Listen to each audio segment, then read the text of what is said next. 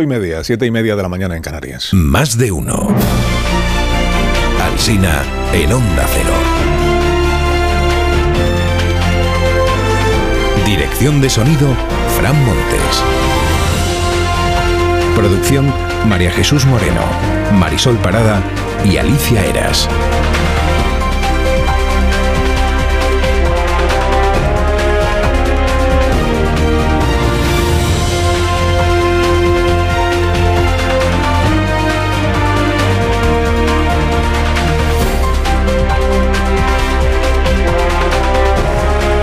Estamos hasta las 12 y 20 minutos como cada día en la emisión en cadena de este programa que se llama Más de Uno. La emisora es Onda Cero. Estamos desde las 6 contándoles pues cómo, está, cómo están las cosas, ¿no? cómo están las cosas. La campaña electoral agoniza sin nadie que la reanime, ni siquiera Zapatero. Pues bien, pertenecemos a un planeta que es absolutamente excepcional. Ya, presidente, pero que eso ya lo escuchamos ayer. Vamos a lo de hoy. Avanzamos. La campaña agoniza con la última meta volante ya a la vista, que es esta noche el segundo debate al que acude Pedro Sánchez y el primero al que van Abascal y Yolanda Díaz, que son muy de debatir, pero que tampoco se han prodigado mucho durante la campaña electoral. Dice la razón que Sánchez busca una segunda oportunidad tras el naufragio de hace dos lunes y que en Ferraz consideran un error mayúsculo de Núñez Feijóo no estar presente. Pero el mundo cuenta lo contrario, que el PSOE teme que el debate a tres parezca de perdedores. Este es el título de portada. Asume el PSOE que sin Feijó tienen más que perder que ganar. De Abascal dice el mundo que ha preparado durante 35 horas su intervención de esta noche. 35 horas seguidas. Desde el mediodía de ayer hasta esta noche. No duerme por España, Santiago Abascal. En vela. Hay un análisis hoy de Fernando Vilches en La Razón sobre el habla de los candidatos a la presidencia. Se titula Cómo destrozan el español. Unos más que otros, dice. Menciona, por ejemplo, el gusto que tienen por llamar confrontación al enfrentamiento, por confundir lo partidario con lo partidista. Recuerda cuando de Fernando Simón se elogiaba su expertitud. Se declara incapaz de expresar el articulista lo que siente cuando escucha a Yolanda hablar sin papeles. Y de Santiago Abascal dice que es el hombre de los tópicos más típicos de los políticos de manual. El País y La Vanguardia son los diarios que más espacio conceden hoy al pronóstico que hizo ayer Santiago Abascal sobre Cataluña. Esto de que si gobierna la derecha en España habrá tensión. No tengo ninguna duda. Se entiende porque, porque el independentismo volverá a liarla si gobierna la derecha. Como ya la lió en el año 2017 el independentismo. ¿no? El Tribunal Superior de Justicia de Cataluña, por cierto, dice que es inconstitucional la ley de la lengua catalana que pactó Esquerra Republicana con Salvador Illa para esquivar la sentencia del 25%. Es un asunto que solo lleva en portada, que yo haya visto, el periódico de Cataluña. La razón cuenta que en el PP creen que Vox va de farol, con la amenaza de exigir ministerios para investir a Núñez Feijóo. Dicen, es imposible que se atreva a dejar a Sánchez en el Palacio de la Moncloa. Escribe Rebeca Argudo, dice, aún no hay pacto entre el PP y Vox y ya peligra. Entiendo, dice, que Abascal se sienta un poco como la zarzamora viendo a Feijó haciéndole ojitos a Sánchez, pero a lo mejor no es el momento de montarle el cirio y hacerse la macha. Manu Javois pasó el domingo con su paisana Yolanda Díaz y nos informa hoy en el país de que Yolanda vive en el edificio del Ministerio de Trabajo, lava los platos, pone la lavadora y plancha porque todo ello le ayuda a desconectar. Y también dice que en los mítines sonríe menos, o así lo percibe Javois, Yolanda sonríe menos y se enfada más que cuando empezó la campaña. Hay una entrevista a Yolanda Díaz en el 20 minutos, título, Queremos un modelo en el que pasen apuros los de arriba y no los de abajo. Podría ser que no pasara apuros nadie. Fueron Yolanda y fue Yolanda Díaz quien exhumó en un mitin lo de Marcial Dorado. Fue la vicepresidenta Rivera Teresa quien imputó a Feijó no acudir al debate de hoy para no tener que explicar lo de Marcial Dorado hace 30 años. Desde la Moncloa, no es un secreto, se le está dando todo el aire posible a lo que se publica sobre Marcial Dorado. Hoy el diario El País lleva una pieza titulada El caso Dorado siempre vuelve, lo que Feijó nunca ha explicado. Sostiene José Hermida que los argumentos que ha dado Feijó sobre esta historia son inverosímiles y que por antiguo que parezca, este asunto afecta a la integridad moral y al respeto a la legalidad del hombre al que las encuestas sitúan como favorito para gobernar España. En el diario público leo que quien presentó a Feijó y a Marcial Dorado fue Manuel Cruz, militante del PP y testaferro de Marcial. Aznar, dice la crónica, Aznar se llevó a Feijó a Madrid en el año 96. Tres años después, Manuel Cruz murió en accidente de tráfico. en un accidente que la voz de Galicia definió como extraño. O sea que ya tenemos muerto también en esta historia. Y habrá que ponerle un continuará, porque esto va teniendo pinta de que Sánchez se encomienda a Marcial para el último golpe de efecto de esta campaña. El español editorializa, dice, el PSOE ha ido un paso más allá en la degeneración de la campaña hacia la guerra sucia sin cuartel. Desempolvar la fotografía del yate es un gesto de desesperación. Esteban Hernández en el Confidencial recurre hoy a la madre de todos los tópicos, que es ese que dice que Feijó no mueve un dedo y que emula a Rajoy sentándose a leer el marca. Más original es Juan, Manuel, eh, Juan Ramón Rayo, también en el Confidencial, que dice que un bloqueo político podría resultarle a España beneficioso. Dicen los 10 meses que estuvo el gobierno en funciones entre 2015 y 2016, el PIB aumentó un 1,6% más de lo que estaba previsto. Bienvenido sea el bloqueo, Rayo. Almodóvar también se abona al tópico, en este caso al tópico falso. Hoy escribe en el diario.es que España es el segundo país del mundo después de Camboya en número de desaparecidos. Hace tiempo que esta afirmación quedó desmentida. En este programa le preguntamos una vez a Carmen Calvo de dónde salía la, clasificación esa y la verdad es que no lo sabía porque no existe ninguna clasificación sobre países y desaparecidos. Y el autor de la cita ya explicó en su día que por desaparecidos no se refiere a las fosas de la guerra civil, el profesor que primero acuñó esta, esta afirmación. ¿no? no son los desaparecidos muertos en una guerra civil a los que se refiere. Que alguien se lo comente a Pedro. Aún no se han celebrado las elecciones y el PP ya está pensando en nombrar responsable de Radio Televisión Española. Esto lo cuenta el mundo esta mañana. Quiere asegurar el PP legislativamente la independencia de los medios públicos. Alabado sea. A día de hoy los consejeros de Radio Televisión Española los elige el Parlamento previo examen de los candidatos. Por eso la información dice que será el Grupo Parlamentario Popular quien lidere el relevo de Elena Sánchez. En el país firma una tribuna Santiago Albarrico que defiende el voto triste a la izquierda. Dice, tras el mejor gobierno de los últimos 40 años, vino el batacazo del 28 de mayo para imponer la realidad. La izquierda, que activó hace una década la ilusión de millones de ciudadanos, hoy es visceralmente odiada por la mitad de España. Y resume Albarrico así la batalla cultural. Dice, la cultura de Vox PP son los toros y los viriles pechos abombados. La de la izquierda, los derechos civiles y el Estatuto de los Trabajadores. Que nació, por cierto, el Estatuto de los Trabajadores gobernando la UCD, añado. El infinito es el infinito. Sí, sobre Zapatero también se escribe hoy alguna cosa. En el mundo opina Madueño que Zapatero parecía la hierbas de Aquí no hay quien viva. Y Raúl del Pozo se hace eco de un tuit que dice, ZP se ha fumado los brotes verdes. En la columna que ayer publicó en El País, Vidal Folk atribuía a Úrsula von der Leyen un comentario despectivo sobre Feijóo. Hoy explica la defensora del lector que el entrecomillado ha desaparecido de la edición digital del papel pues no se puede borrar, por decisión de la directora Pepa Bueno. Al contrario de lo que es habitual, explica, nadie en la sección de opinión leyó antes de su publicación la columna. No se contrastó el comentario de Úrsula con dos fuentes.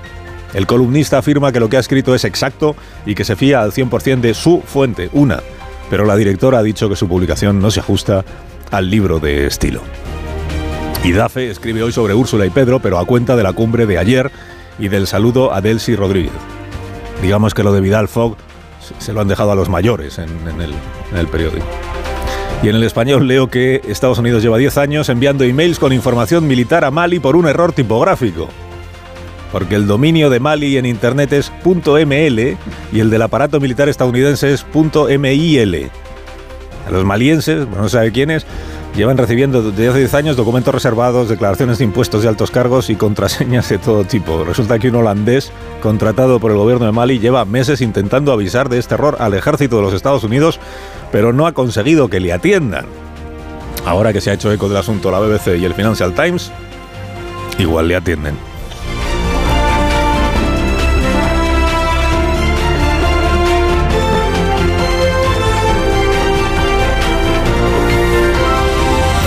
Carlos Alsina en Onda Cero, somos más de uno. Para un sueño reparador, Dormimax. Escucha este consejo de Bio3. ¿Problemas de sueño? ¿Te cuesta dormir? ¿Te despiertas a medianoche? Dormimax, la solución eficaz y segura para un sueño reparador. Dormimax, comprimido bicapa. Capa 1, con melatonina y triptófano, efecto inmediato para conciliar el sueño. Y capa 2, con valeriana, melisa y amapola, acción prolongada para evitar despertares nocturnos. Dormimax contribuye a disminuir el tiempo necesario para conciliar el sueño. Dormimax, de Laboratorios Bio 3. 50 años de experiencia en tu farmacia.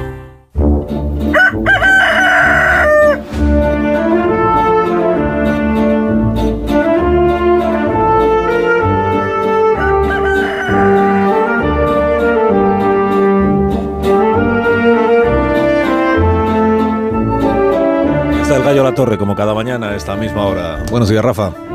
Buenos días, Carlos Alsina. Hombre, ya resultaba sospechoso que una afirmación semejante de Ursula von der Leyen en manos de un periodista no fuera a cuatro columnas en portada, porque lo de lo que Xavier Vidal Folk decía en el país que dijo von der Leyen era material radioactivo. Este hombre ha venido sin idea solo a desmontar el gobierno de su país. La afirmación ya ha sido rectificada después de que los tres socialistas lo utilizaran para atacar a Feijo, porque ya es la evidente estrategia de la campaña socialista es destruir la imagen del candidato popular mediante un ardid algo arriesgado, que es describirlo con todos los atributos del sanchismo. Resulta sorprendente que ahora la campaña socialista gire en torno al valor de la palabra, la firmeza de los principios y la prevalencia del interés general sobre el interés particular del líder político. Ya solo les falta clamar y que te vote chapote, fijo. Con todo hay que celebrar la rectificación del país, que es lo que hay que hacer con las afirmaciones cuya velocidad uno no puede defender.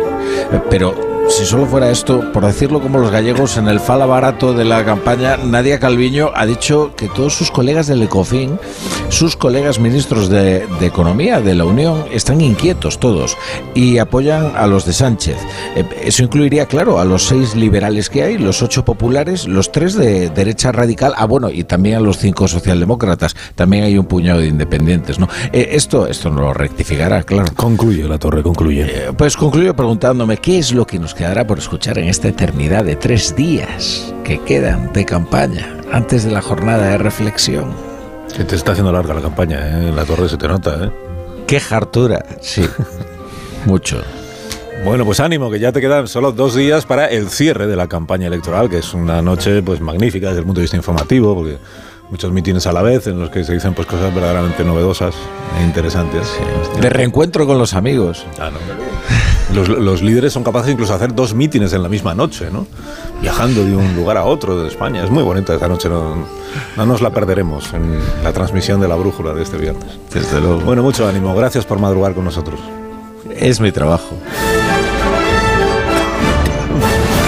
Aquí está en la tertulia de esta mañana Ignacio Varela. Buenos días, Ignacio. Hola, buenos días. ¿Cómo estás? También está Nacho Cardero. Buenos días, Muy Nacho. buenos días. Buenos días. Sergi Sol, buenos días, Sergi. Buenos días, aquí conviviendo con el calor. Ya sabes que ayer se superaron 45 grados en Girona, que es una cosa vamos, insólita. Te voy a decir que yo volvía de Marrakech y cuando llegué a Barcelona, Marrakech estábamos a 47 grados a la sombra. Y tampoco me pareció ah, tan dramático. Ah, no.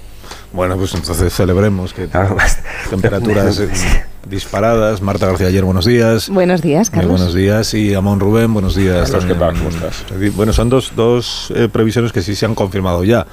Luego hablaremos de las otras, que son las electorales.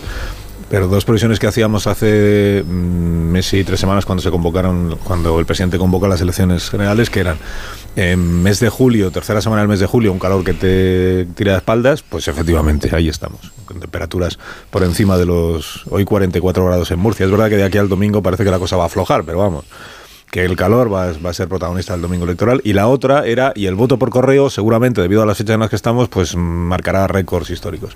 Pues ahí estamos también. 2.600.000 personas han solicitado el voto por correo. Ayer informó la empresa pública Correos, que está muy pendiente, claro, de todo lo que se dice sobre el voto por correo en estos días, informó de que en el 100% de los casos ya ha hecho lo que tenía que hacer respecto de la entrega de la documentación de las papeletas a los votantes. La mayoría de ellos lo han recibido en el domicilio donde se persona el cartero y allí está el, el el solicitante del voto y recoge los papeles. Y quedaban esas 400 y pico mil personas que contábamos ayer que eh, no habían sido localizadas en sus domicilios y se les ha mm, dejado la documentación en la oficina de correos. De estas creo que son 90.000 las que han acudido eh, a recoger la documentación. Todavía pueden hacerlo durante el día de hoy. Ya el que no recoja la documentación en estos días, ya mañana es el último día para emitirla, para entregarla, o sea que si no la recoge hoy difícilmente lo va lo va a poder hacer. Y, e insiste Correos en que tampoco va a haber ningún problema y se van a cumplir los, los plazos en tiempo eh, para que todos los ciudadanos que ya tienen sus papeletas, los que todavía no han emitido el voto, los que no han entregado al correo el, la papeleta para que llegue a la mesa electoral, lo van a poder hacer entre hoy y mañana con la ampliación de los horarios necesaria para que eh, todo el mundo eh, pueda cumplir con su pueda ejercer su derecho al voto. O sea que en estos dos aspectos sí se han confirmado las previsiones, las previsiones del calor y de que el voto por correo iba a ser muy determinante o al menos muy noticioso en esta campaña electoral. Lo que muy determinante lo borro porque si no Varela me va a decir, ¿cómo sabemos cómo determinante va a ser el, voto? O sea, no existe, digamos, un caladero de votantes o un granero de votantes. Estáis dispuestos a torturarme esta mañana, ¿no? Por lo que veo. me vengaré, me vengaré. No, pero que he leído también análisis que dicen, no, los votantes por correo mayoritariamente son de izquierdas o mayoritariamente son de derechas. o una de las dos cosas. ¿Tiene alguna base? ¿Eso tiene alguna base? Pero abstencionistas no son. Tradicionalmente son más de izquierdas que de derechas los votantes por correo, pero en estas elecciones van a ser más de derechas que de izquierdas. ¿Eso se puede saber de alguna manera? No, se puede inducir de algunas preguntas, de algunas encuestas, pero no dejará de ser una inducción. O sea que ahí no tenemos nada que nada que rascar. Desde el si, punto tú de le, vista de si tú le preguntas a una persona qué partido tiene intención de votar y en la siguiente pregunta o más unas preguntas más allá te dice que ha votado por correo, pues Ahí puedes sí. ligar una respuesta Ahí sí. con la otra. Ahí sí. Bueno, an- an- antes de que nos metamos deducción. antes de que nos metamos en la campaña electoral, que sé que es el asunto del que tenéis tantas ganas de hablar como Rafa La Torre, campaña electoral con todas sus eh, derivadas, el, el debate de esta noche, lo de Ursula von der Leyen desmentido ayer, el, tema de las pensiones que colea, en fin, todo eso. eh, quiero que tengamos un recuerdo para el señor Mozo Muelas, presidente del Consejo General del Poder Judicial, que hasta un rato de presidente, y para todos los vocales de ese consejo, que hemos, hemos llegado con, con lo que se ha hablado del CGPJ en esta legislatura, eh, que se hablaba en el metro, decía la ministra de Justicia, ¿os acordáis? Pues hemos llegado al final de la legislatura y el Consejo General del Poder Judicial eh, está como estaba o peor, porque es- está sin renovar desde el año 2018. Ya no va a ser renovado, mm, desde luego, hasta que se forme un nuevo, se constituya el nuevo Parlamento y se forme un nuevo gobierno. Vamos a ver si se produce antes la renovación o se produce antes la reforma legislativa sobre la renovación, porque tanto en el, en el Partido Popular lo llevan en el programa electoral, lo de cambiar la forma de elegir a los vocales. En el Partido Socialista, la última vez que intentaron hacer la renovación y no salió adelante, se llegaron a plantear reformar también la ley en sentido contrario al del Partido Popular, se entiende. Reformar la ley para rebajar la mayoría necesaria del Congreso a la hora de elegir a los vocales. Pero es que va a ocurrir hoy que el señor Mozo, que sustituyó al señor Lesmes en octubre porque Lesmes presentó la dimisión, el señor Mozo se jubila esta mañana. Y entonces hay que elegir a otro, a otro nuevo presidente tan interino y tan precario como el propio Mozo. Porque, claro, el presidente del Consejo del Poder Judicial legalmente tiene que ser el presidente del Tribunal Supremo, pero existe esta bicefalia desde el pasado mes de octubre que, que ya no se resuelve hasta que se renueve el Consejo del Poder Judicial. Y hoy lo que van a discutir los vocales, y vamos a ver en qué queda, es si el sustituto del señor Mozo tiene que ser el vocal más veterano del Consejo del Poder Judicial o si tampoco puede serlo el señor Guilarte, creo que es Vicente Guilarte, porque no forma parte de la Comisión Permanente del Consejo del Poder Judicial. Como este es un asunto de indudable interés para la ciudadanía, yo creo que Cardero debería hacer alguna alguna consideración, o algún comentario. No, no sé si... si, O sea, si- Guilarte sí, Guilarte no. no, no sé si la ciudadanía está muy pendiente de esto, pero sí es verdad que, que tiene algo de justicia poética, porque como dices, hemos estado años y años hablando del bloqueo del CGPJ y justo cinco días antes de ir a votar se jubila y se vuelve, a quedar todavía más eh, empantanado el Poder Judicial. Y bueno, pues, pues, no, no, no sé si se habla mucho o no del metro eh, sobre la justicia y el Poder Judicial y sobre el Estado Pero sí es cierto que es la columna vertebral de cualquier democracia eh, liberal y lo que se ha producido aquí pues es una distorsión y una intervención de lo que es la justicia. No, no, no, no solamente eh, lo digo por algunos hechos que se han producido, por el bloqueo de los dos grandes partidos eh, del Poder Judicial y también por las críticas que ha recibido de la Comisión Europea y de, más que de la Comisión Europea de, Europa y de, y de Estrasburgo. ¿no? Eh, en este sentido, pues la situación no va a ser mucho mejor, como decías, Carlos. Es decir, esto tiene que, tiene que ser, por, por la salud democrática de un país, solucionado cuanto antes y lo que ocurre hoy, a cinco días de las elecciones, lo que va a hacer va a ser empantanarlo todavía aún más. Porque después de las elecciones, ¿qué va a pasar? Es decir, gane quien gane, sobre todo pues, si, si gana el Partido Popular, eh, digo, si, y si quiere llevar a cabo la reforma eh, del Poder Judicial y eh, que sea elegido por los propios miembros de la carrera judicial, los vocales del CGPJ, pues lógicamente eso exige primero de la constitución de la mesa, de- después de la conformación de un gobierno, después de una reforma eh, legislativa y después que los jueces se pongan eh, el mecanismo claro para que para la elección de los vocales no esto estamos hablando de meses y de años. Entonces la sensación de interineri- de interioridad de- de- de- del poder judicial pues irá todavía a más. Y no solamente eso que esto tampoco la ciudadanía sé si está al corriente de todo ello, si le importa, pero que es muy es dramático para la salud del país, que es que el Tribunal Supremo está en cuadro. Es decir, cada vez hay más vacantes y conforme pasen los meses va a haber todavía más vacantes y la lentitud y la eficiencia de la justicia pues se va a resentir, lógicamente. ¿Alguno queréis decir alguna cosa sobre el Consejo de Poder Judicial? Por ejemplo, un mensaje de aliento a, a todos los ciudadanos en la confianza de que alguna vez volverá la normalidad a esa institución. No, yo creo que se ha consumado el desastre institucional. Efectivamente, se acaba la legislatura entera, una legislatura completa, sin que el Parlamento haya sido capaz de cumplir una de sus obligaciones constitucionales. Una más de las obligaciones constitucionales que el Parlamento ha dejado de cumplir durante este periodo. Y además, estamos abocados eh, a una solución igualmente desastrosa. Porque si la derecha tiene. O sea, no hay ninguna posibilidad de que en la próxima legislatura se elija o se renueve el Consejo del Poder Judicial mediante consenso. Ninguna. Por lo tanto, si la derecha tiene mayoría parlamentaria, alterará la ley para que el Parlamento deje de elegir a los miembros del Consejo. Si quien tiene mayoría es la izquierda, alterará la ley para poder nombrar unilateralmente con su mayoría a los miembros del Consejo. En cualquier caso, un puñetero desastre institucional, uno más, eh, y lo más grave de todo es que todo esto ha sido posible porque unos y otros tienen plena conciencia de que no tiene coste electoral ninguno para ninguno de los dos. Es decir, que la sensibilidad institucional de la sociedad española está como está.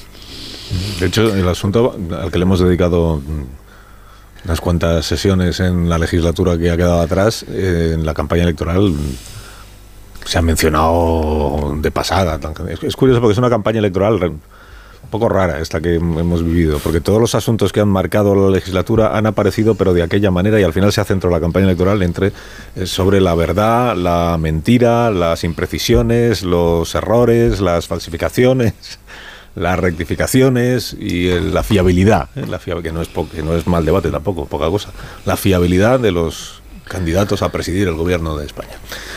Bueno, como queréis hablar de campaña electoral, me dejáis que hagamos una pausa muy cortita y enseguida entramos en materia. Y os pregunto qué esperáis del debate de esta noche. En fin, vais a trasnochar de nuevo, que el debate empieza a las 10, a las 10 de la noche en horario europeo para facilitar la conciliación. Sobre todo los que mañana tenemos que estar aquí a las 6 de la mañana. Un minuto y ahora mismo hablamos de campaña electoral y de los líderes y los mensajes y los estribillos. Ahora volvemos. Más de uno en Onda Cero. Carlos Alsina. ¿Te lo digo? De uno en Onda Cero.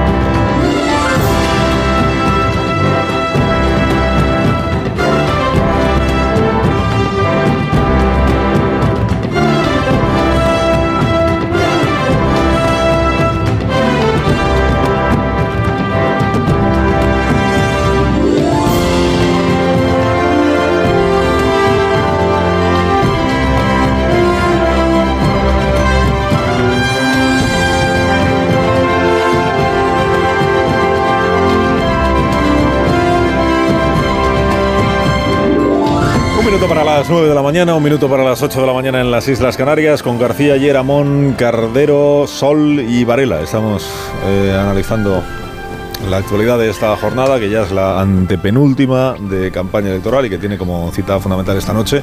Hemos contado que Santiago Abascal ya no, no como se dice en estos casos, ha eh, liberado su agenda, se dice, ¿no? Ha- o sea, que no ha hecho nada más que preparar el debate desde el mediodía de ayer hasta esta noche. Pues bien está. Que Yolanda Díaz también ha liberado su agenda. O sea, que está eh, preparando el debate desde ayer y hasta esta noche.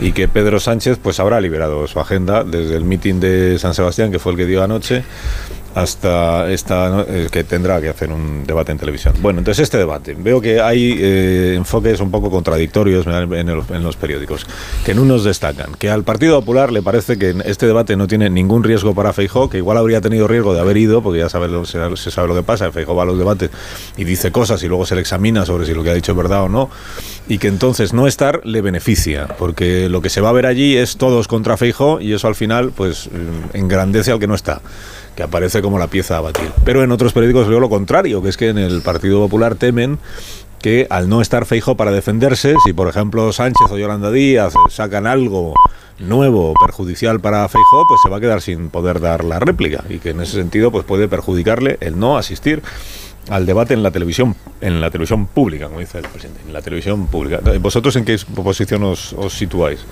O sea, ¿es un acierto o es un error por parte de Feijóo más allá de que sea una obligación de un líder democrático eh, ir a los debates y no rehuirlos, y- pero es desde el punto de vista estratégico, ¿os parece acertado o equivocado dejar esta noche el atril vacío, por decirlo así, en el debate con Sánchez, Yolanda y Abascal? Pues yo, yo la verdad es que no tengo ni idea. Yo, yo, soy, yo soy incapaz. Lo- Lo único que es, yo tengo la impresión de que casi todo ya está decidido y que casi todos tienen decidido el voto lo que van a hacer, ¿no? El 23J. Pero ya es la gente ha votado por correo, muchos, la gente la fidelización de los distintos partidos. Entonces no sé hasta qué punto este debate puede influir o, en- o no en el en el humor social, en, lo que vaya a votar, eh, cómo vayan a depositar las, la, la papeleta los votantes el, el 23J. Lo que sí creo es que, eh, vamos, eh, dos cosas. Una es que lo- tanto Feijóo como Sánchez han hecho una mala campaña. En el caso de Feijóo han hecho una anticampaña, que es no hacer campaña, y rehuir de, de debates como los de, hoy. Tuvo el acierto del primer debate, el cara a cara, lógicamente, que se le salió bien, pero el resto la verdad es que no ha sido una buena campaña, como tampoco ha sido lo de Sánchez, pues por, lo que decías antes, Carlos, de que ha cambiado el guion, pues ya, ya ha cambiado radicalmente el guion en la última semana, y bueno, pues no sabes con lo que quedarte, ¿no? Eh, lo que sí está haciendo bien el PSOE esta vez, que yo creo que se han dado cuenta, es de eh, rebajar las expectativas. Esta vez lo- no, no, no quieren ni insuflar mucho ánimo, ni que vaya a ser un revulsivo, ni que eh, Sánchez vaya a salir a arrollar como en el cara a cara, porque vieron que le salió mal. Para rebajar las expectativas no lo dirás por el ministro Bolaños ayer aquí. Los 150 no, pero ellos... Sobre el debate, dice, rebajar las expectativas sobre el debate. Sí, sí, sobre- la expectativa sobre el debate. Lo- sobre los 150, eso tiene que estar, eso es otro tema, ¿no? Pero, pero sobre el debate, no, no. Ni tezanos, ¿eh?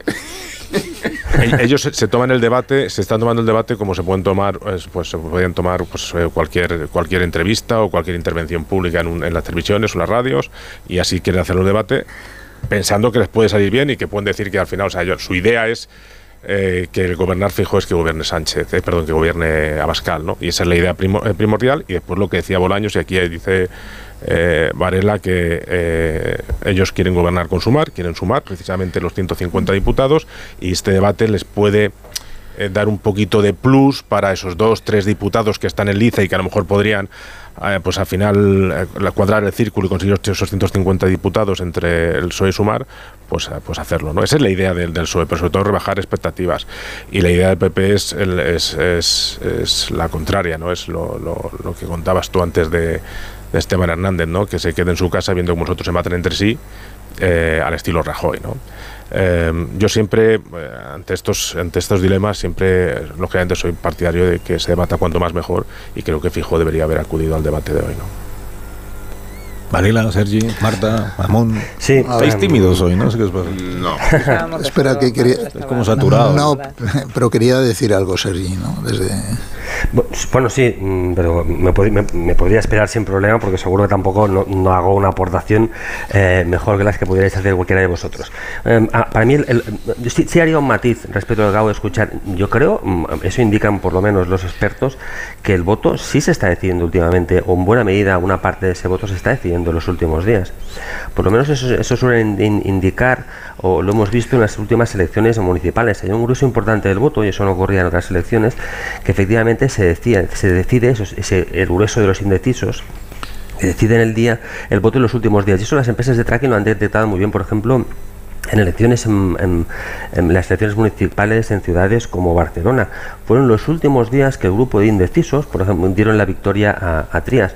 Se volcaron en el último momento, ese efecto, digamos, de la polarización que hubo en Barcelona entre Trías y el, y el anticolauismo, y se llevó, eh, Trías como anticolauismo y Colau, y se llevó Trías el, gato a, Lagos. Yo creo que sí que es importante hasta el último momento, por lo menos en estas, la, la intención de voto, o cómo decidir esa intención de voto. Otra cosa es que todos sabemos ya creo que todos damos por hecho quién va a ser el claro vencedor de estas elecciones, entre otras cosas porque el CIS de, Tezanos nos lo está diciendo, ¿no? nos está diciendo que va a ganar el PSOE y como el CIS por lo menos tiene esa virtud, el CIS, de, Tezanos, que como nunca acierta, pues ya sabes que justo lo que hay que, lo que hay que es, qué es lo que tienes que hacer caso de ese CIS que no es precisamente quien acierta quien, a quién da por ganador, sino a quien no da por ganador. Es una regla, mm, esa aritmética eh, perfecta. Luego, la única, la única cosa que me parece relevante en estos momentos es saber cuál va a ser la diferencia de votos del Partido ah, Popular Entiendo que esta noche no mm, Feijó declina sus, sus, estrategas, sus asesores le habían dicho no vayas porque tienes en estos momentos una brisa a favor y lo único cosa que nos puede privar de la victoria o podría comprometerle sería un gran patinazo, un resbalón. No creo que eso ocurriera, pero supongo que pues bueno para prevenir daños, entiendo que debe ser una de las explicaciones, pues dejar sin dejar que las cosas fluyan, que siga la corriente de fondo, que claramente es favorable al Partido al Partido Popular. Tanto es así mm, que ya se está filtrando incluso pues nombres hipotéticos nombres de ministros del gobierno de, de, de. Mm, eh, creo que ahí, está, ahí, está la, cuestión, ¿eh? al final cuál va a ser ese gobierno, si en ese gobierno quién, quiénes va a haber y si, y si en función del resultado va a ser necesario o no o va a poder prescindir de, pues, del apoyo de Vox y de la entrada del gobierno sobre todo esa particular de la entrada del gobierno de ministros de Vox. Claro, pero es que eso precisamente es lo que hace más delicada la ausencia de Feijo esta noche, porque hombre, va a ser difícil que, que decís que ya está más o menos decidida, decía Nacho, eh, lo que cada uno vaya a votar, salvo los indecisos del último momento, aunque esos indecisos es más probable que estén dudando entre los dos partidos de cada bloque que entre cambiar de bloque, que esta es la cuestión. O sea, si votar Sumar o PSOE o votar Vox o PP. Pero la ausencia de Feijo esta noche puede hacer dependiendo del papel que haga Vox, si, dependiendo de qué, es lo que haga Bascal esta noche, si lo hace muy bien, que no sé bien qué significa eso para Vox, puede, puede ser beneficioso para el PSOE. Puede ser beneficioso para el PSOE cuanto más incremente la probabilidad de ver a una Bascal en el gobierno. Eh, que es algo que Feijó no va a poder estar ahí para transmitir otra sensación distinta. Otra cosa es que Abascal eh, bueno, pues, pues tenga un papel mejorable para sus intereses y de esa manera beneficie a Feijó, que haría bien en ausentarse. Pero si la ultraderecha consigue brillar esta noche, eh, es probable que sí pueda provocar una transferencia de votos entre bloques que a priori parece difícil. La pregunta de Carlos versaba sobre si es un acierto o un error por parte de Feijóo el no comparecer al debate. Y a mí lo primero que me sale del cuerpo es decir que me traes en cuidado, si es un acierto o un error. Quiero decir, me explico. Eh, esto de los debates se puede enfocar desde dos puntos de vista. Eh, o los debates son un derecho de los ciudadanos o los derechos o los debates son un instrumento táctico de los partidos que administran según sus intereses tácticos. Como yo me apunto mucho más a la primera tesis que a la segunda, eh, y por desgracia, la que se impone en los partidos políticos y en el 90% de los comentaristas es la segunda, pues mira, eh, yo prefiero desarrollar la primera. En unas elecciones como estas, planteadas así, lo lógico es que haya un debate entre las dos únicas personas que pueden ser presidentes del gobierno y lo lógico es que haya un debate entre las cuatro fuerzas políticas que, por una parte, presentan eh, candidaturas en todo el país, en las 52 circunscripciones del país, y además sabiendo que hay otras dos fuerzas políticas que no pueden ser presidentes, pero que van a tener, en todo caso, un peso decisivo en el gobierno que se forme. Esto es lo que dice la lógica democrática en cualquier eh, país del mundo. Y luego, por supuesto, que en cada territorio los partidos que se presentan exclusivamente en un territorio, pues allí debatan. Esto es lo que dice el sentido común. Todo lo que no sea eso, pues es eh, encaminarse hacia el otro terreno. Y es que los debates son un instrumento táctico de los partidos que administran tácticamente. ¿Por qué? Porque además está comprobado, bastante comprobado históricamente, que el sabotear o el no acudir o el...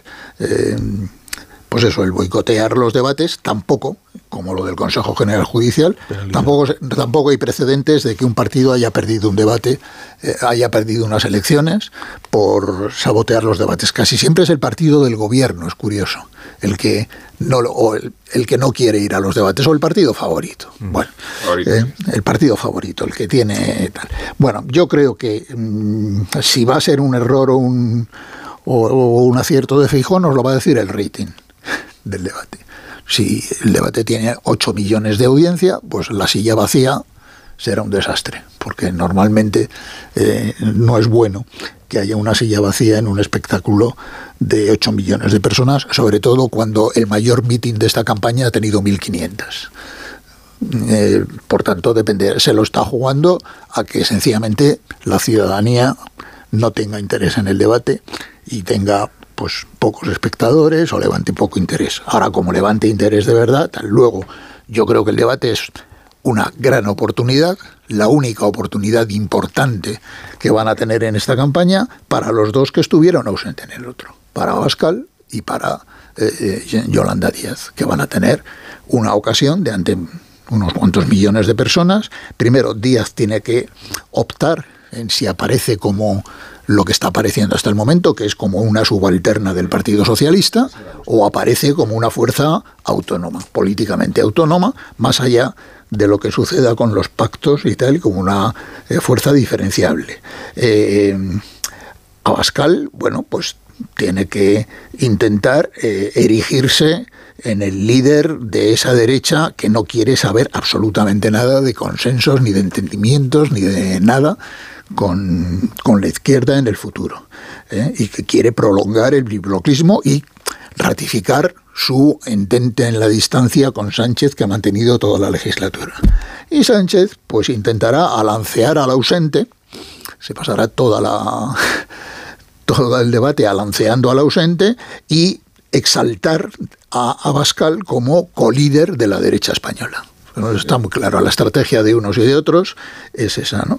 Bueno, pues eh, a partir de ahí, insisto, eh, lo de que Feijó no vaya, a mí nunca he sido partidario de las sillas vacías, me parece que el planteamiento lógico, natural y democrático de los debates es el que he dicho al principio, todo lo demás, esto, este, esta cosa de Feijó, de decir, no, que, ven, que vengan siete al debate y tal, porque es que estos van a ser los aliados y tal, son planteamientos tácticos que no tienen nada que ver con el debate como, como derecho ciudadano, que es lo, así como yo lo entiendo, y bueno, pues eh, dependerá, insisto, de que haya un gran interés ciudadano en el seguimiento del debate, en cuyo caso, pues el no estar será un, ah, se, un error o, o que no. recordamos, aquí, recordamos aquí el otro día que en realidad si de Feijó hubiera dependido, igual no habría habido ni el debate del lunes pasado en, el grupo A3 Media. O sea que hace un mes y poco, pues la disposición del PP a celebrar cualquier debate era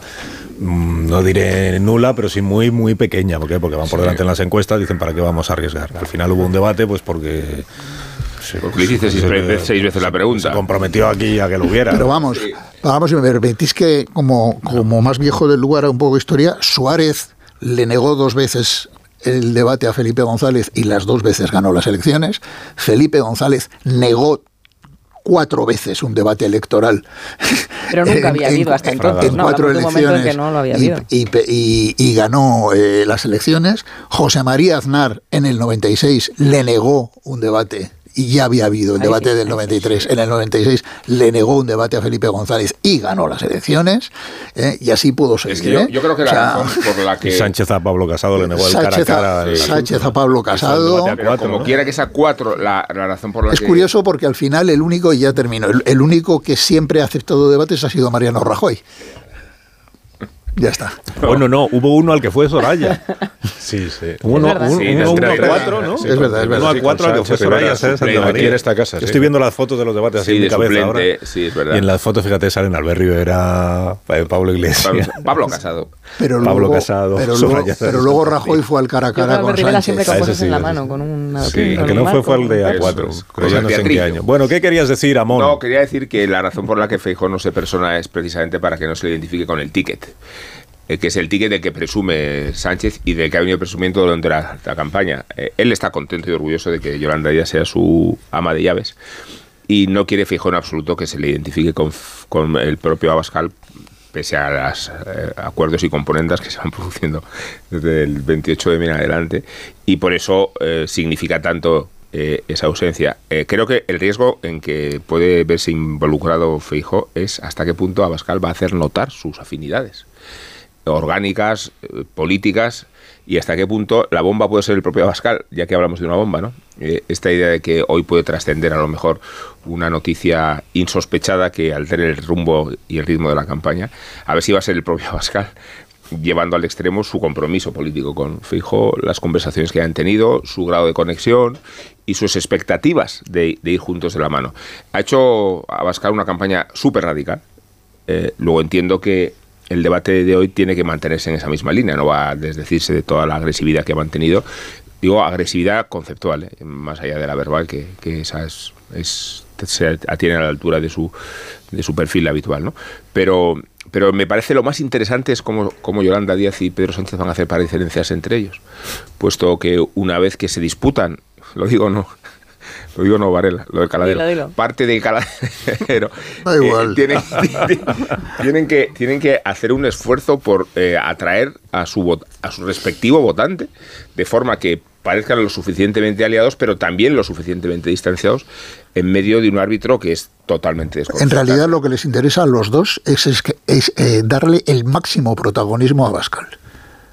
Sí, pero En, reali- en realidad son aliados de Abascal. O sea, hoy van los dos a convertir a Abascal, en, como he dicho, en el de colíder de la derecha Los española. dos son aliados de Abascal, los tres son enemigos de Feijo.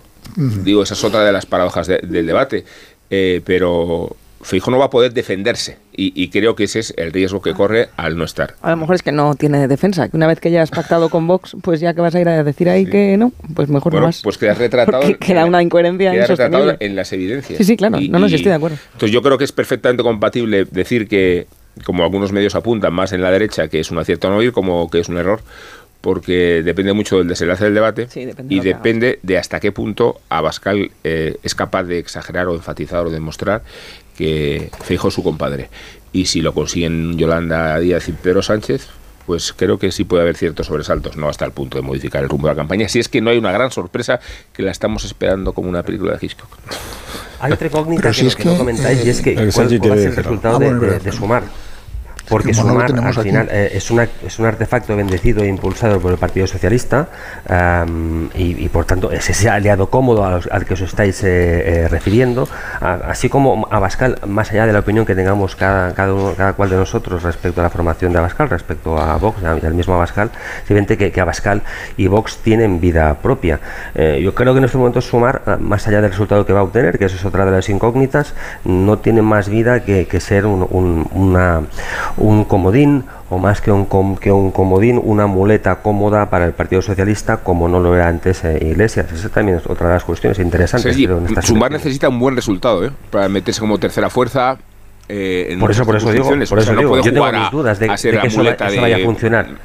No, Pues- no, no, no, pues yo digo, que, yo digo se ha convertido en una muleta, que ya se ha convertido en una muleta, Pues pero es un artefacto que aún, necesita, aún no sabemos qué respaldo electoral va a tener, y yo creo que va a tener un que ser que ese artefacto, que insisto ha sido um, bendecido e impulsado por el Partido Socialista, creo que, que es un- que es una de las incógnitas y que no me parece, o creo que va a haber una sorpresa en el sentido negativo, yo no creo que, que, que esa, opera- esa operación tenga tenga buen resultado finalmente. Pero Lo, lo- lo- ha dicho antes Marta, y es que los bloques tanto de la derecha como de la izquierda están prácticamente definidos, y lo que se va a mover o que se puede sustituir mover es entre ellos, o sea, entre el PSOE y Sumar y entre el PP y Vox, con una diferencia, ya creo- y aquí sí que, que lo veo.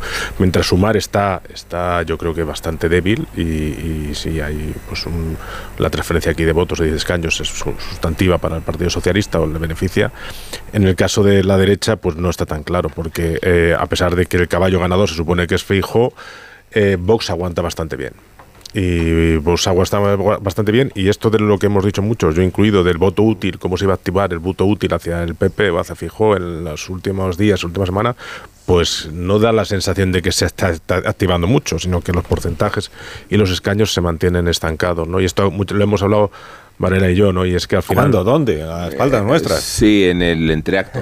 No, hombre, te- te- nosotros al final estamos ahí eh, eh, sacando encuestas, viendo un poco los resultados cada uno, los anunciamos todas las semanas. Ah, espera, que vosotros seguís teniendo los... No, no, no, que va, que va. Para Seguís nada. viendo los trackings Por- esos por la que- ley. No, no, que no, yo no no. tengo, ¿no? No, no, no, pero- Tenéis información privilegiada, así cualquiera analiza. Pero, pero en, en- en los datos que tenemos cualitativos se analiza que los, los, los votantes de Vox son muy de Vox. O sea, y realmente para que se pasen al PP eh, tienen que ocurrir bueno, un, un, un seísmo, porque lo que quiere hacer... Eso significa que el PP ya ha tocado techo, o sea que ya no, ya no tiene por dónde crecer.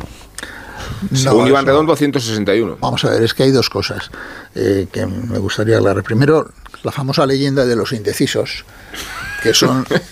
Que, son Soy todo oídos. que son, much- que son muchísimo- muchísimos menos de los que se dice, pero muchísimos menos si por indeciso entendemos la persona de la que sabemos seguro que va a ir a votar, pero que todavía no ha elegido partido, no ha elegido papeleta. Eh, Luego te exijo taxonomía del absentista, ¿vale? aunque sea aunque sea aunque sea un tal. Y pero que sabiendo que van a votar seguro no ha elegido. Bueno pues curiosamente eh, contra de lo que se piensa eh, la gente que se identifica así es decir voy a votar pero todavía no he elegido partido la mayor parte de ellos como además es lógico están o la mayoría están dudando entre el Partido Popular y el Partido Socialista hay mucha más gente que duda entre el Partido Popular y entre el Partido Socialista que entre... Pero habrá gente que duda, ¿no? Si ir a votar o no. Todavía Eh, bueno, por el supuesto. debate puede tener el efecto de Por terminar de supuesto, hay- disuadir al que no dicho, sabe ¿eh? si Hay, un- votar. hay una primera clase de indecisos también que es es el menos que, indeciso, el que no que sabe ese- si pero ese ese no es no. que lo dude es que sencillamente ni se lo ha planteado porque se lo va a plantear el sábado por la noche con la última copa Y más con el factor de las Pero- vacaciones. Si es con la última, que- si es con la última copa, igual vota lo que no debe. ¿eh? y luego y luego está el que sí que dice "Vo- voy a votar seguro pero todavía no elegido entre que es el indeciso propiamente dicho entonces entre esos la mayor parte dudan entre los dos partidos centrales ¿Y el abstencionista, porque el, Yo reivindico la- el, El indeciso que no sabe si va a El votar o no. abstencionista lo tiene claro. El abstencionista no, el abstencionista sencillamente es que no está completamente desconectado de la política. No se levanta No creas, pensando iré a votar o no iré a votar. Ese eres tú. Ese Lo eres acabo de tú. decir con un no creas. Ese eres tú. Pero los abstencionistas son gente que no está escuchando esta tertulia, Son que no, gente, que no ¿eh? lee un millones, que no- ¿eh? sí, claro, que no que no lee un Ya no periódico. quisiera el PSOE en, en número de votantes. Por supuesto, que no lee un periódico, que cuando aparece un político en la televisión cambian de canal y que sencillamente el último día, en función de la atmósfera que se respire en su entorno social inmediato, pues irán O sea, no- son o el irán. perfil del perfil de oyente de la pija y, la kinky. y el, noven- y el 90% de ellos se suman a la corriente. No se conoce un caso de que los indecisos hayan volcado la tendencia. Vale. No, Normalmente se votan sumándose a la tendencia o incluso intensificando la tendencia. La campaña que decía Nacho es la peor campaña en términos técnicos y profesionales desde el año 77, tanto en lo que se refiere a los planteamientos estratégicos como al desempeño de los candidatos como a la ejecución de las piezas. O sea, y luego ya, o en otro momento, si queréis, os explico también otra leyenda urbana que es esto de la tercera fuerza. ¿no?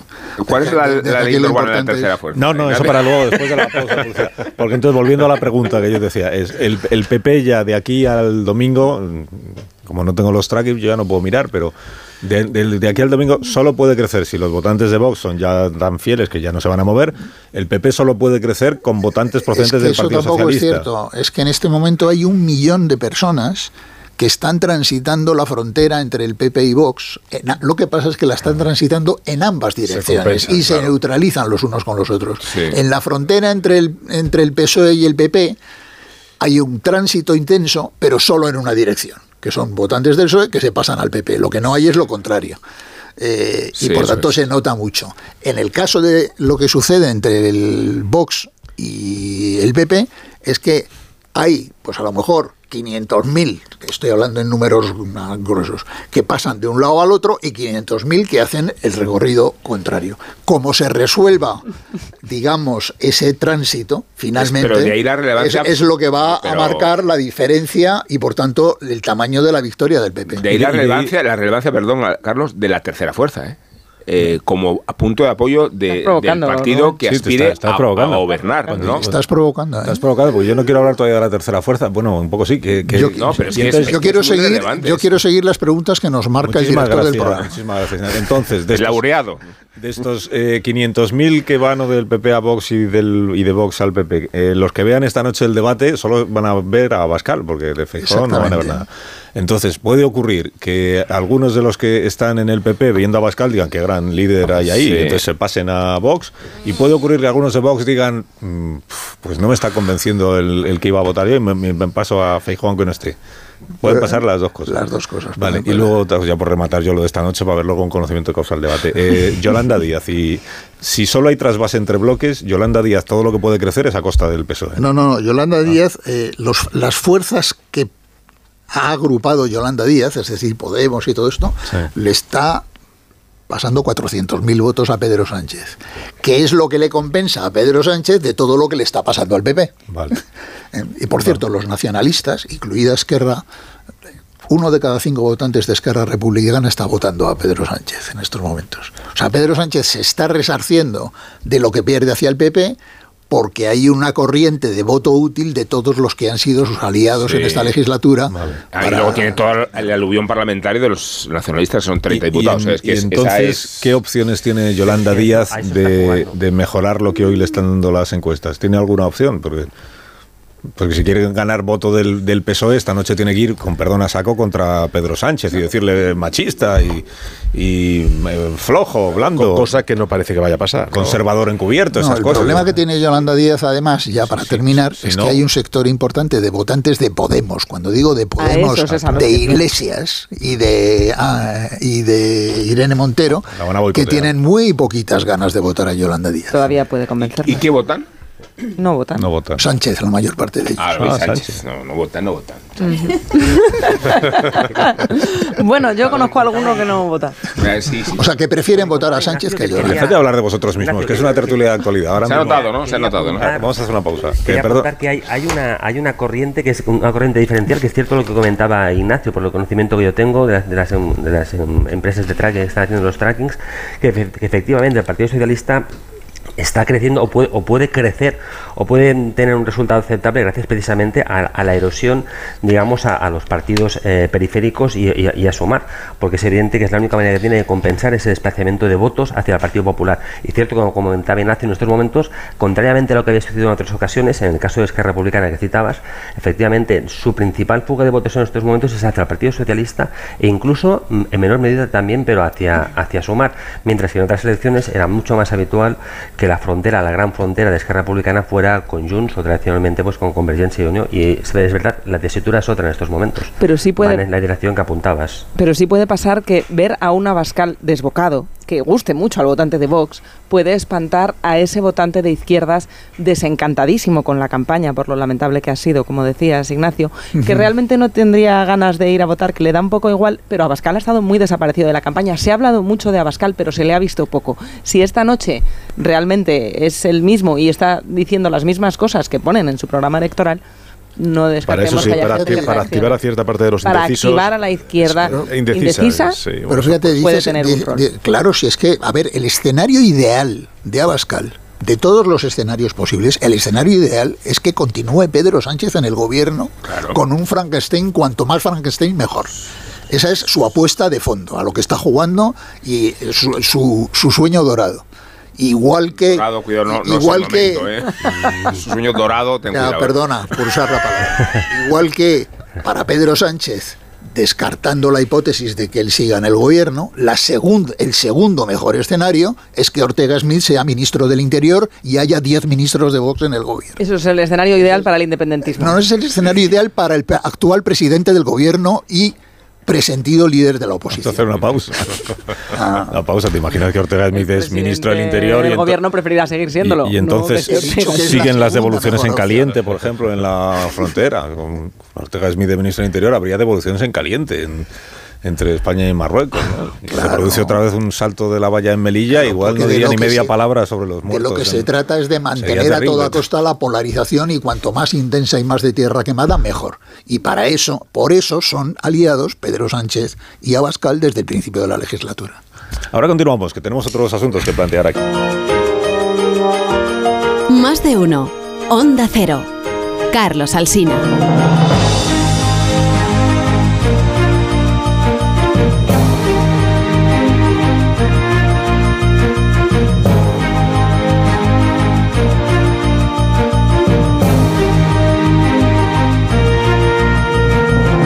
10 menos 25 minutos, una hora menos en las Islas Canarias, eh, con Varela, con Sergi Sol, con Nacho Cardero, García Ayer y Amón. Estamos analizando las cuestiones del día. Es que una, cosa, porque la, la cosa de ley de review, esta publicación es la que está publicando en Australia los datos de, de la encuesta que sigue haciendo, creo que es el Instituto GESOP.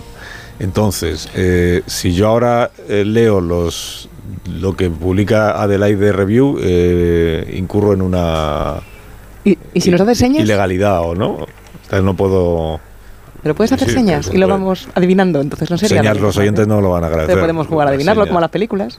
Si, si digo, por ejemplo, la gaviota eh, vuela un poco menos alto de lo que iba. Y Charrán, muy evidente, ¿no? Muy, yo creo que- Además, no- esto- no- El brócoli, ¿cómo va el brócoli? Esto, esto me pueden perseguir por decirlo. No es gaviota, además. Debería ser un Lo poquito que- más críptico. Lo que puedes hacer, que yo llevo intentando hacer mucho tiempo, pero Cardero no me dice, no me deja, es, es publicar un artículo mm, o contárnoslo aquí, pero como si fuera tu opinión personal.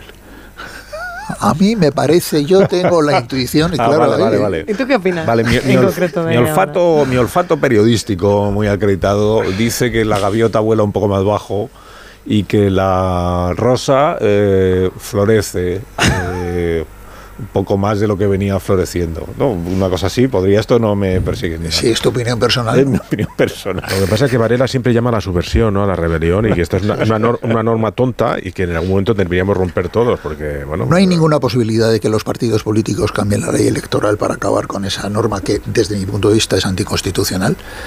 Eh, y, y estoy convencido de que eso solo se romperá el día en que los institutos de opinión y los medios de comunicación nos pongamos de acuerdo y hagamos un acto de insumisión y empecemos a publicar masivamente encuestas en la última semana. Y entonces a ver qué pasa. Incluso más, incluso más de las necesarias, quiero decir. Cardero está poniendo cara de que luego la multa la pagamos a escote, ¿no? Encuestas masivas. Ni escote ni nada, las paga aquí el señor Varela directamente, se la descontamos de, de la nómina.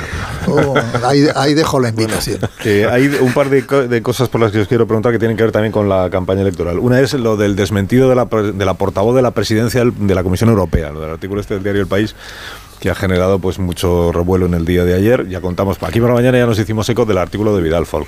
Esto de Feijó lanza una bomba sobre el propio Feijó.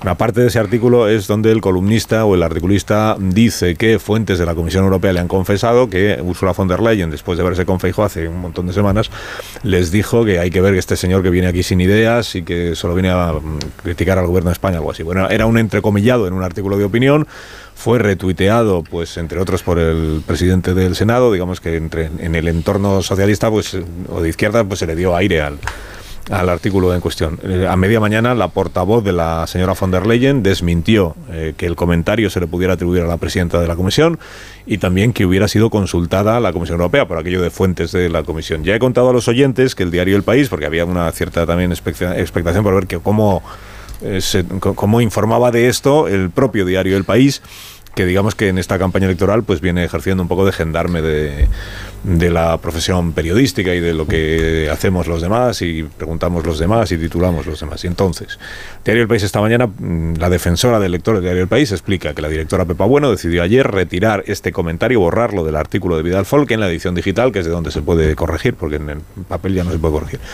¿Por qué? Pues porque no cumple con el libro de estilo de- del periódico, porque es una afirmación entrecomillada atribuida a Ursula von der Leyen que no es una información, no es una declaración un comentario verificado.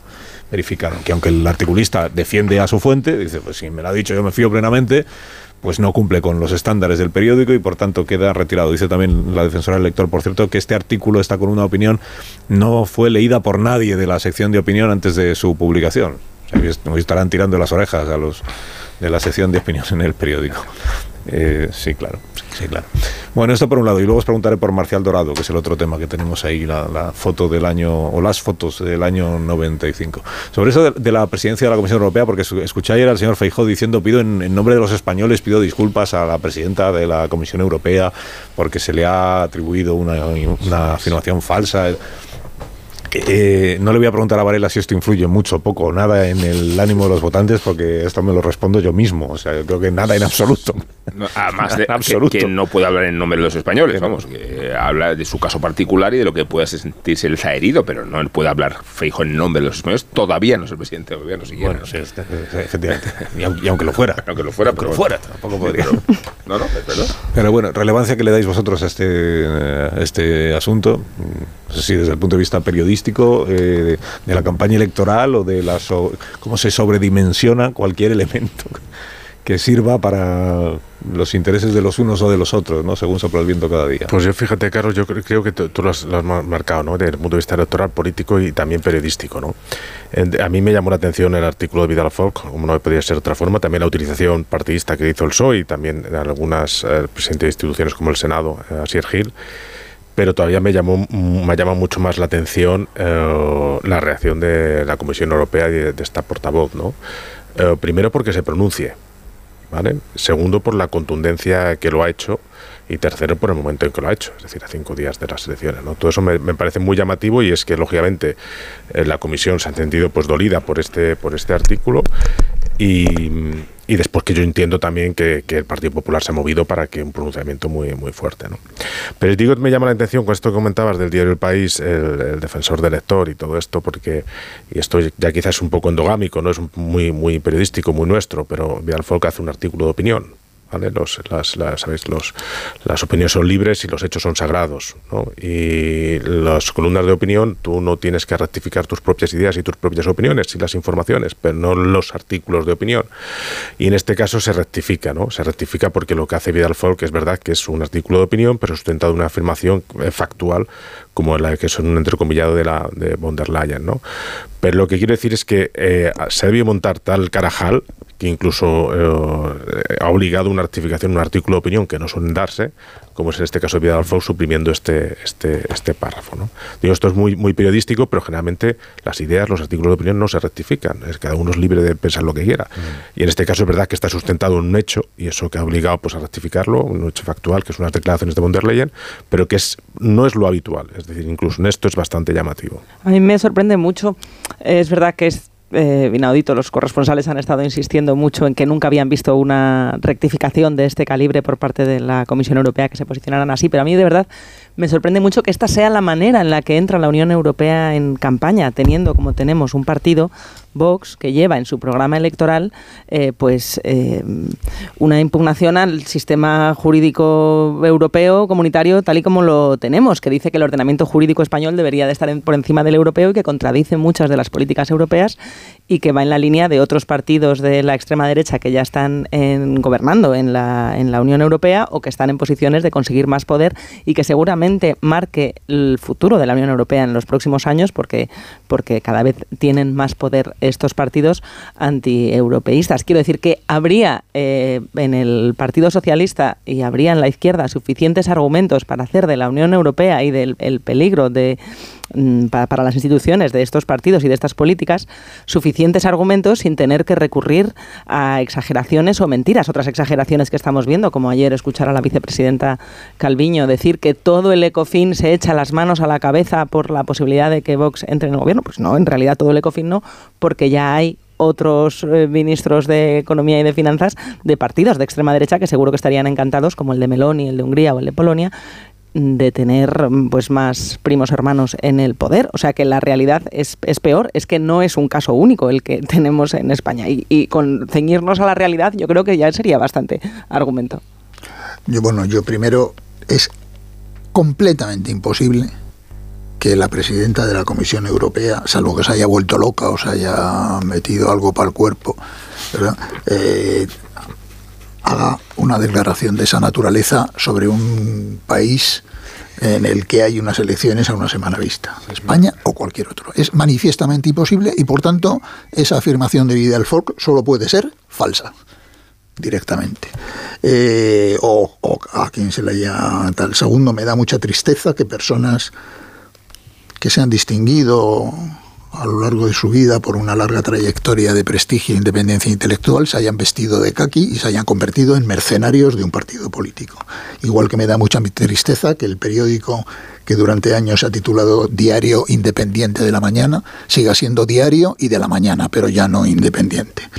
Me acuerdo siempre de Luis María Ansón y aquello del diario gubernamental que a Juan Luis Cebrián le ponía de los nervios. ¿no? Eh, y contra, eh, corrobora, todo, todo esto sirve para corroborar que, a ver, uno de los lemas que se aprenden en cualquier, eh, vamos, cuando empiezas a hacer elecciones, es, mire usted, las elecciones no son sobre nosotros, es decir, los políticos y los periodistas, sino sobre ellos, es decir, los ciudadanos.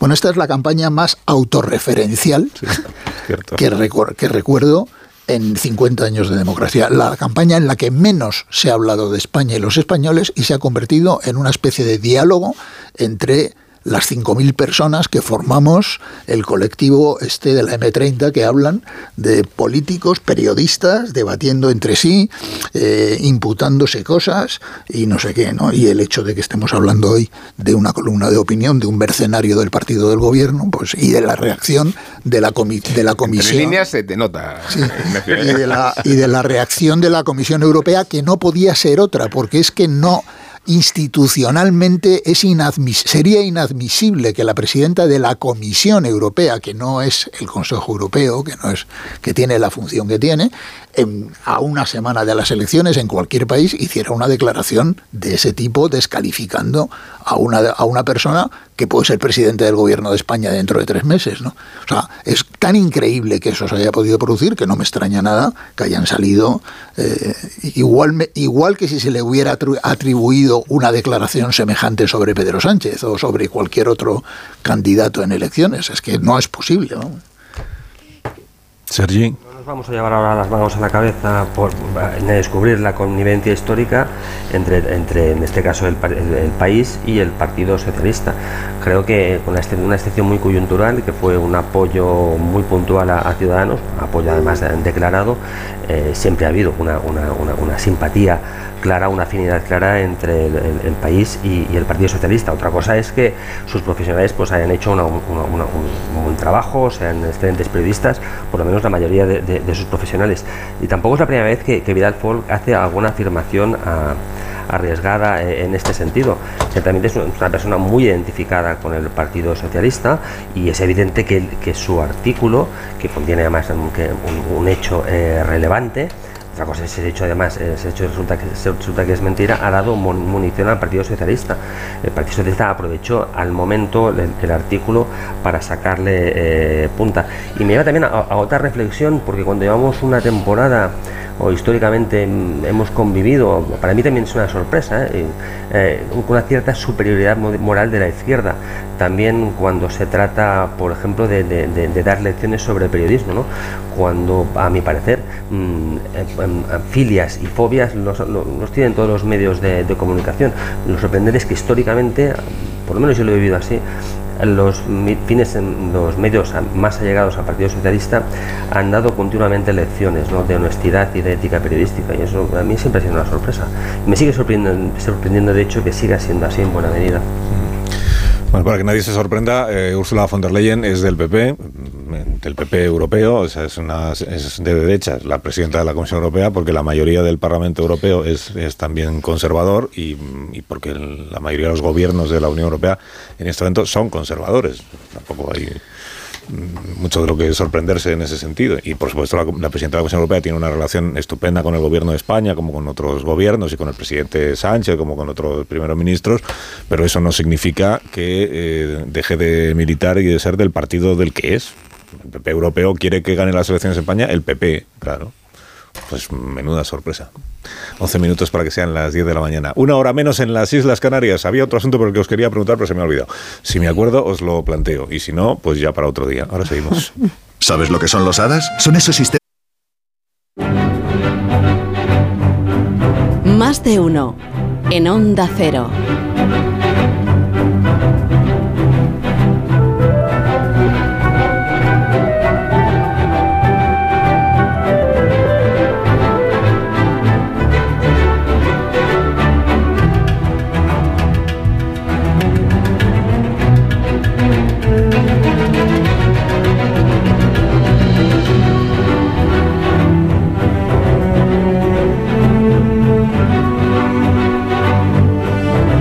Rodríguez Burgos, muy buenos días. Hola, muy buenos días. ¿Cómo está la actualidad económica y financiera de esta Pues está bastante movidita, pero que, mira, te digo, los mercados financieros europeos marchan todos al alza. La española sube ahora mismo la bolsa española un 0,90, un 0,20%, 0,20%. Intenta alcanzar los 9.500 puntos con las empresas inmobiliarias destacando en la parte alta de la tabla. También Solaria, la compañía de energías renovables. Por cierto, con esta ola de calor y el aumento de la demanda eléctrica, por eso de los aires acondicionados, pues han tenido que dispararse las plantas de gas para producir electricidad. Están las de ciclo combinado a pleno rendimiento, porque son las que impiden en estos instantes que haya apagones en nuestro país. Todo esto cuando la agencia Bloomberg, una de las más importantes en términos económicos del planeta, se fija en España. Dice que sí, que España ahora crece más y controla mejor la inflación que otros países europeos. Pero Bloomberg también indica que la renta disponible de los hogares españoles está, la real, un 2,4% por debajo de la pandemia. Incluso afirma Bloomberg que es una de las economías occidentales donde más ha caído el PIB per cápita en el plazo, en el periodo 2019-2022. Solo Islandia, en Islandia cayó más. Con todo esto, decir también que los valores que más descienden ahora mismo en la bolsa son la petrolera Repsol y la siderúrgica Arcelor. Gracias, Ignacio. Y Hola. que tengas buen día. Para eh, los muy cafeteros y sobre todo para nuestros oyentes de la Comunidad Valenciana, el presidente Carlos Mazón, nuevo presidente de la Comunidad de la Generalitat Valenciana, ha eh, anunciado ya quienes forman su gobierno. En la vicepresidencia segunda, sabéis que la vicepresidencia primera es la de Vox con Barrera, la vicepresidencia segunda, que es del PP, será vicepresidencia de Igualdad, Servicios Sociales y Vivienda y la va a desempeñar Susana Camarero, que ha sido senadora o diputada, ¿no? En Cortes y que fue secretaria de, de Estado, Estado, yo creo, con el gobierno de, de, Rajoy. Mariano Rajoy, ¿no? Secretaria de Estado igual de Servicios Sociales o algo así, o en ese ámbito, digamos. Susana Camarero, vicepresidenta segunda del Gobierno de la Comunidad Valenciana, eh, la portavoz del nuevo Ejecutivo va a ser Ruth Merino. Ruth Merino venía de Ciudadanos, creo recordar. Ruth Merino ha estado en Ciudad, ha sido diputada autonómica de Ciudadanos y es, digamos, uno de los fichajes que ha hecho el, el señor Mazón en ese otro en ese otro partido que es Ciudadanos y por lo demás. Bueno pues los nombres que serán ya más conocidos pues por nuestra audiencia de la Comunidad Valenciana que seguramente que por, por los que estamos aquí. Elisa Núñez será consejera de Justicia e Interior que es de Vox. Eh, Sanidad para Marciano Gómez más Sanidad Educación Universidades y Empleo. El señor Rovira, que ha sido eh, portavoz del Partido Popular, portavoz adjunto en el Parlamento Autonómico. Los nombres, digo, que acaba de dar a conocer el presidente de la Comunidad Valenciana de este gobierno de coalición, que fue el primero que pactó, el primero, bueno, el primero después de lo de Castilla y León, el primero que pactó en esta tanda, digamos, el PP con el partido de Santiago Abascal. Si quieres indultar a alguien, Amón, este es el momento porque se está acabando sí, ya la tertulia. Pues creo haber indultado a Zelensky alguna vez, pero tiene sentido volver a hacerlo por la conspiración que le han organizado los países latinoamericanos allegados a Putin y por la resignación y paciencia con que gestiona sus relaciones con la OTAN. No va a ingresar Ucrania en la alianza, entre otras razones porque empezaría la Tercera Guerra Mundial, pero el presidente agradece al mismo tiempo el compromiso militar de algunos países y condesciende con las ambigüedades del conflicto. Por eso tiene sentido contar aquí el chiste que él mismo ha divulgado sobre la guerra, y no porque fuera humorista, sino porque define de manera preclara la situación militar. Os lo pongo y os lo traduzco, Carlos, directamente del ucraniano, recordando además que Zelensky es judío. Muy bien. Dos judíos se encuentran en Odessa. Uno eh, le pregunta al otro, ¿cómo es la situación allí? ¿Qué dicen? Bueno, dicen, dicen que hay una guerra. ¿Qué guerra? Rusia está en guerra con la OTAN. ¿En serio? Sí, guerra. Rusia está luchando contra la OTAN. ¿Cuáles son los resultados? 70.000 soldados rusos han muerto Los misiles se están Військових agotando. Una gran cantidad del equipamiento Sí, militar raquetas de la майже Federación Rusa se ha витратили. destruido y volado. Esta Багато es la situación. техніки ¿Y, y qué pasa? поламано, ¿Qué pasa con la OTAN? підірвано, Le pregunta el поламано. otro. Така ситуація. La Говорить, а що OTAN, НАТО? la OTAN aún no ha Що llegado. НАТО? НАТО ще не під'їхало. Esto es NPNI, joder, es- la OTAN todavía no La ha- traducción es que es impecable. ¿eh? O sea, Sí, muy bien, ¿eh? ¿verdad? Pues tú el ucraniano La- lo todavía no manejas, llega. lo manejas. Me encanta la cara que pone Marisol. Perdón. La OTAN no ha llegado todavía. Buenos días. Buenos días. ¿Qué tal? Unos Callahan para estas personas que se van marchando. Para que no se pierdan las rebajas de verano de Callahan, entra en callahan.es y descubre los zapatos que están fabricados por auténticos artesanos y con la última tecnología aplicada al calzado. Los Callahan están especializados en confort, ya que están equipados con su exclusiva tecnología Adaptation, que es la mejor tecnología para caminar. Son los únicos zapatos que se adaptan a tus pies y a tu forma de caminar, aportándote siempre una comodidad sin precedentes. A la venta en las mejores zapaterías y en callahan.es. Tecnología, diseño y confort a buen precio. Pues os deseo que tengáis un día espléndido. Adiós, Ignacio Varela. Hasta la próxima. Adiós, hasta Adiós, el domingo, Sergi ¿no? Sol. Hasta el domingo, sí, es verdad que estamos ahí. en- Adiós, Sergi. Adiós, Cardero. Adiós, buen día, hasta pronto. Adiós, Marta García ayer. Adiós, Adiós, eh, Rubén Amón. Amón me llamo, sí, Rubén Amón llevo aquí 13 años. Solo.